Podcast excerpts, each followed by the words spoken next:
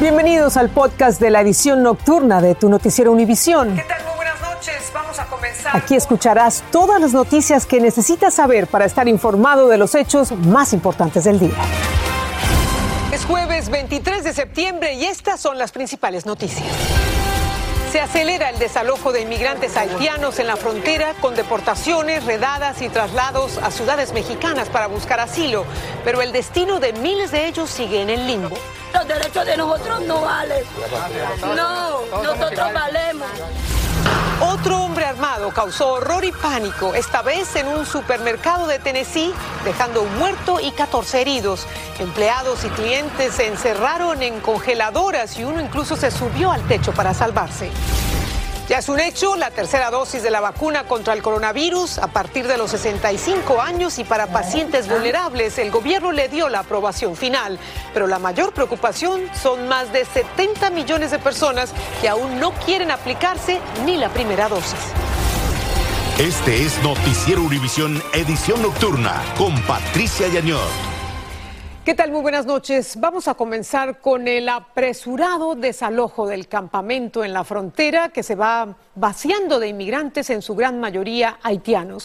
Mediante deportaciones en avión, traslados en autobuses y detenciones masivas, la zona entre Acuña, México y del río Texas va quedando despejada después que más de 12 mil inmigrantes se asentaron allí. Pero el desalojo es apenas otro tramo de una interminable odisea para numerosas familias haitianas que no terminan de encontrar una estabilidad en sus vidas. Vamos con Pedro Ultreras, quien se encuentra en Ciudad Acuña. Pedro. Patricia, ¿qué tal? Buenas noches. Efectivamente me encuentro aquí en este campo de migrantes refugiados haitianos en Ciudad Acuña, México, y muchos de ellos se empiezan a preparar para, para dormir, ya para descansar, y es que ha sido un día de muchas tensiones. Patricia, desde muy temprano a este lugar llegaron las autoridades federales, vinieron la municipal, incluso la policía estatal. Había una posible amenaza ahora sí que para ellos de desalojo. Se rumoró de que los iban a, llevárselos a todos en camiones que llegaron, autobuses grandes, también camionetas de inmigración, pero al final de cuentas no hubo nada de eso. El miedo, eso sí, algunos en su momento empezaron a correr desesperados hacia el río Bravo para irse a Estados Unidos, otros anduvieron por aquí deambulando hasta que eventualmente regresaron. ¿Qué es lo que está pasando? Por la tarde vino el delegado de inmigración de esta región a hablar con ellos, quiso negociar para que se fueran todos al sur de México, a Chiapas o a Villahermosa, Tabasco y regularicen su situación si quieren permanecer en México. También les tienen prohibido salir a las calles de esta ciudad.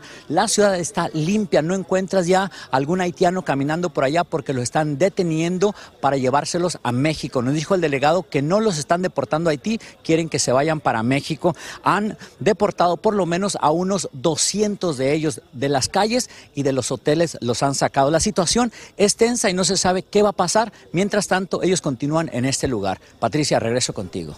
Gracias, Pedro, por este informe. Y precisamente como nos cuentas, decenas de migrantes haitianos, muchos de ellos con sus familias, saturan las oficinas de la Comisión Nacional de Ayuda a los Refugiados en la capital mexicana en busca de asilo. Lo ven como otra opción luego de las deportaciones que se han presentado desde Texas y los violentos operativos de los que han sido víctimas al sur de México. Alejandro Madrigal nos amplía. Hace unos días, Patricio Yan era uno de los miles de haitianos en el campamento de Del Río, Texas. Pero al saber que sería deportado, huyó y se regresó a la Ciudad de México en busca de orientación para pedir asilo. Yo crucé el puente para Río, Texas, pero de la, manera que lo tienen allá, inimaginable de ver esas cosas. Ese tratamiento no, no para mí, imposible, no me gusta. Es como el derecho humano no existe allá. Como él, decenas de migrantes haitianos que han podido evadir los operativos al sur de México saturan oficinas de la Comisión Nacional de Ayuda a Refugiados en la Ciudad de México y descartan el sueño americano por ahora. Mi sueño no es Estados Unidos, mi sueño es llegar acá y trabajar, encontrar un trabajo para trabajar. Lo que yo puedo lograr en Estados Unidos, acá igual lo puedo lograr. México ha recibido cerca de 78 mil solicitudes de asilo, una marca histórica que supera las de 2019, cuando ingresaron las primeras caravanas de centroamericanos. Los haitianos llenan sus documentos en la calle y son orientados mientras sus familias esperan, una imagen muy alejada de las agresiones de agentes migratorios mexicanos y estadounidenses. Mi sueño es tener documento para que pueda eh, caminando acá sin problema con la autoridad. Para atender a los migrantes haitianos, abrió un albergue que solo tiene capacidad para 75 personas y ya se encuentra saturado y rebasado. En la Ciudad de México, Alejandro Madrigal, Univisión. Y aquí en Estados Unidos tenemos que reportar otro trágico tiroteo masivo. Un hombre entró a un supermercado en Tennessee, mató a una persona y dejó heridas a otras 14, varias de ellas de gravedad. Aparentemente el atacante también se suicidó de un disparo, dejando atrás luto, horror y mucha impotencia, porque las armas de fuego siguen cayendo en manos equivocadas. Danay Rivero nos informa.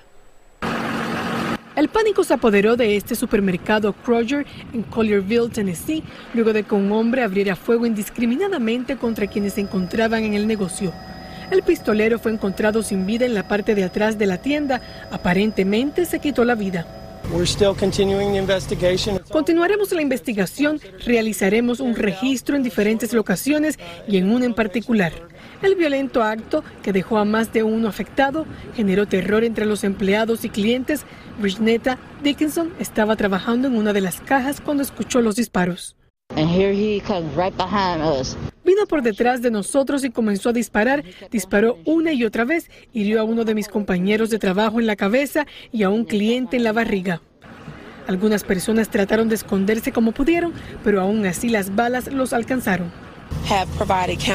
Hemos proveído consejería para los trabajadores que estaban aquí hoy y continuaremos haciéndolo. 44 empleados se encontraban en la tienda cuando comenzó el tiroteo, entre ellos este hombre que fue captado por la cámara de un celular en el techo del negocio. Ahora el FBI está trabajando en el caso junto a la policía local, recopilan evidencia dentro de la tienda y entrevistan a los testigos del ataque. La rapidez con la que la policía actuó ayudó a salvar muchas vidas según las autoridades, pues cuatro minutos después de que reportaran el tiroteo llegó la primera patrulla a la escena para controlar la situación. El auto del agresor estaba en el parqueadero del negocio y ahora es parte de la investigación. Regreso al estudio. Gracias, Danay.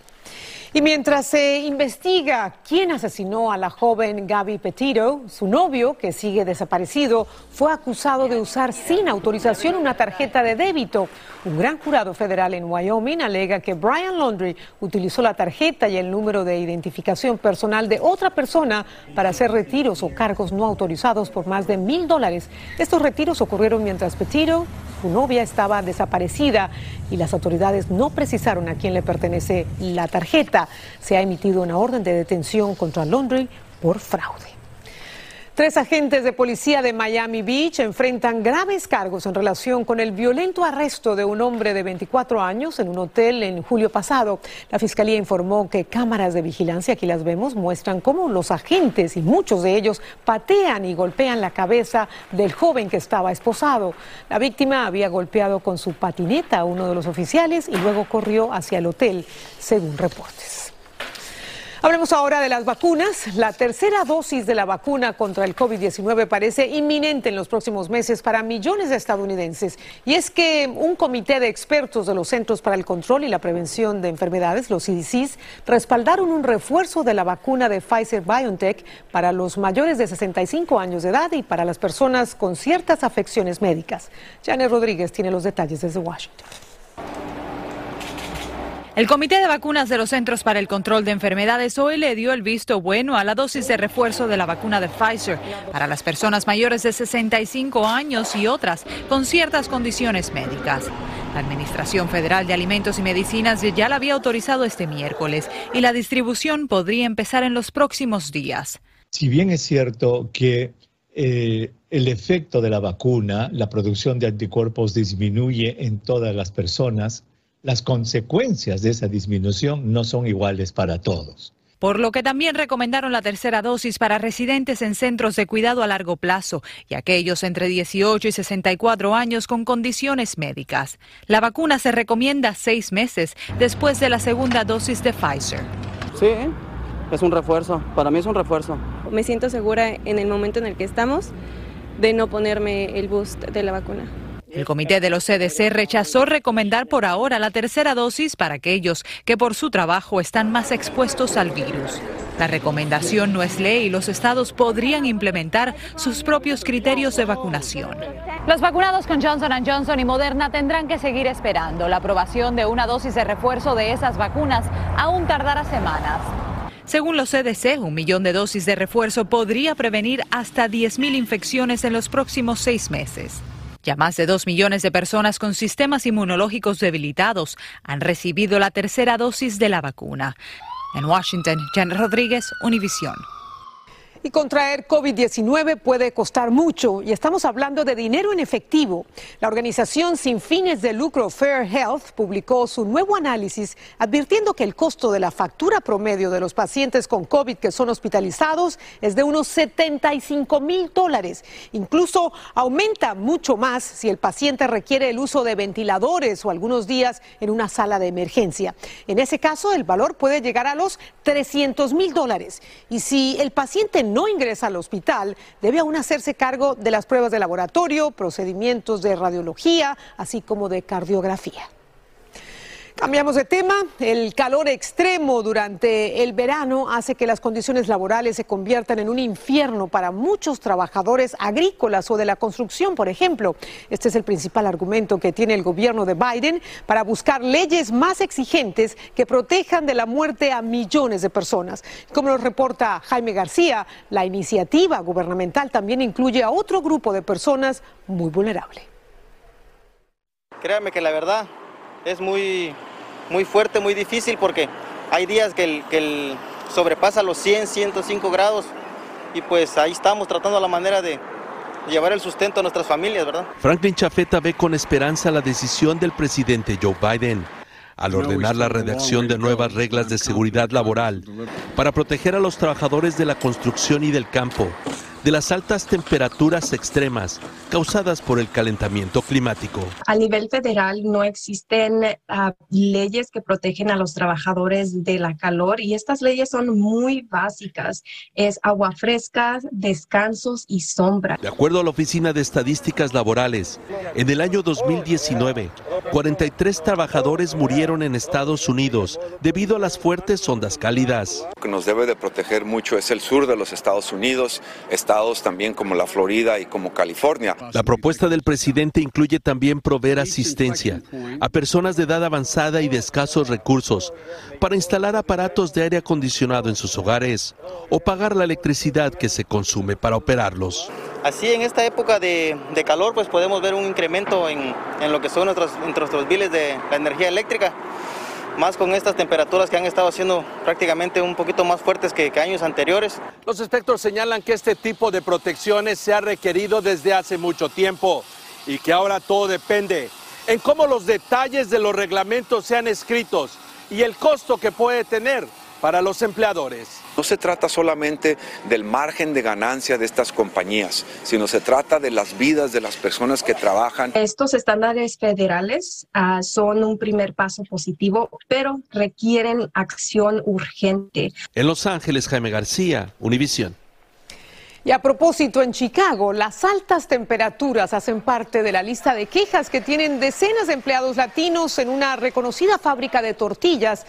Cansados de la falta de atención, abandonaron sus empleos para protestar por las condiciones laborales que según ellos no son las mejores. Y como nos cuenta Viviana Ávila desde Chicago, la escasez de productos en las tiendas ayudó a destapar este escándalo. Decenas de trabajadores de la reconocida tortillería El Milagro en Chicago, compañía que además de Illinois opera en Texas y Georgia, alzaron su voz y dejaron sus turnos de trabajo para protestar por mejores condiciones laborales. Nuestra área de trabajo es muy caliente. En este verano yo lo sentí más caliente que nunca. Nos están haciendo trabajar a, una, a un nivel bastante pesado, ya que a hacer falta de personal, las máquinas les tienen que subir para que salga más rápido la tortilla. Además se quejan del bajo salario. Al compañero nuevo que viene le dedicamos nuestro tiempo para explicarle todo para que agarre de práctica y gana mejor que nosotros. Y las mujeres denuncian casos de acoso sexual. Esto no existe de hoy, esto viene de años. Estas denuncias llegan semanas después de que se reportara una escasez de tortillas El Milagro en restaurantes y supermercados de Chicago. Escasez que activistas y trabajadores relacionan con las actuales condiciones laborales. Y agregan que durante la pandemia la compañía puso por encima sus intereses económicos. 18 trabajadores durante la pandemia el año pasado se infectaron con el COVID. Cinco de esos trabajadores murieron. Los trabajadores intentaron entregar a los dueños una carta con sus quejas, pero al momento de hacerlo las oficinas cerraron más temprano hoy. No sé cómo nos vayan a ver mañana. Por ahora el milagro solamente se refirió a que la escasez temporal de tortillas se debe al estado de condiciones dentro de la cadena alimenticia y que están trabajando para resolver los problemas de producción en general. En Chicago, Viviana Ávila, Univision. Y en el frente político, la presidencia de Joe Biden atraviesa el tramo más difícil desde su llegada a la Casa Blanca hace nueve meses. Las complicaciones se le han ido acumulando en varios frentes al mandatario. El caótico retiro de las tropas de Afganistán, la crisis fronteriza, el revés de la pandemia y ahora las trabas para aprobar el presupuesto del gobierno. Todo esto le está pasando factura con un declive en las encuestas. Pablo Gato está en Washington. Biden podría estar en el momento más complicado de su presidencia. Tiene muchos desafíos y al mismo tiempo su macro paquete económico en el Congreso, su paquete de infraestructura, la situación en la frontera, la polémica sobre el trato a los inmigrantes haitianos, la dimisión de su enviado especial a Haití, que acusó de trato inhumano a los haitianos en la frontera, y la amenaza del cierre del gobierno por falta de fondos. Son solo algunos de los desafíos que encara Biden. Yo creo que la agenda de Biden en este momento está pasando por un momento decisivo, definitivamente. Pero creo que en parte tiene que ver con el hecho de que primero que todo es un presidente ambicioso, es decir, quiere hacer cosas importantes. Los demócratas también quieren una ley de reforma policial. Es importante que sigamos luchando, dijeron, pero siguen sin poder aprobarla, igual que una ley de reforma electoral que refuerce el derecho al voto. La amenaza más inmediata es un potencial cierre de gobierno. Si el presupuesto federal no se aprueba para el lunes, el gobierno cerraría. Los cierres son increíblemente costosos y dañinos, declaró la Casa Blanca. Los demócratas también necesitan elevar el nivel de deuda del país para financiar el gobierno. Si no lo consiguen, los intereses se dispararían en temas como tarjetas de crédito o hipotecas. Hoy los demócratas anunciaron que llegaron a un acuerdo para cómo financiar el paquete económico legislativo, pero sin aclarar el monto del dinero acordado.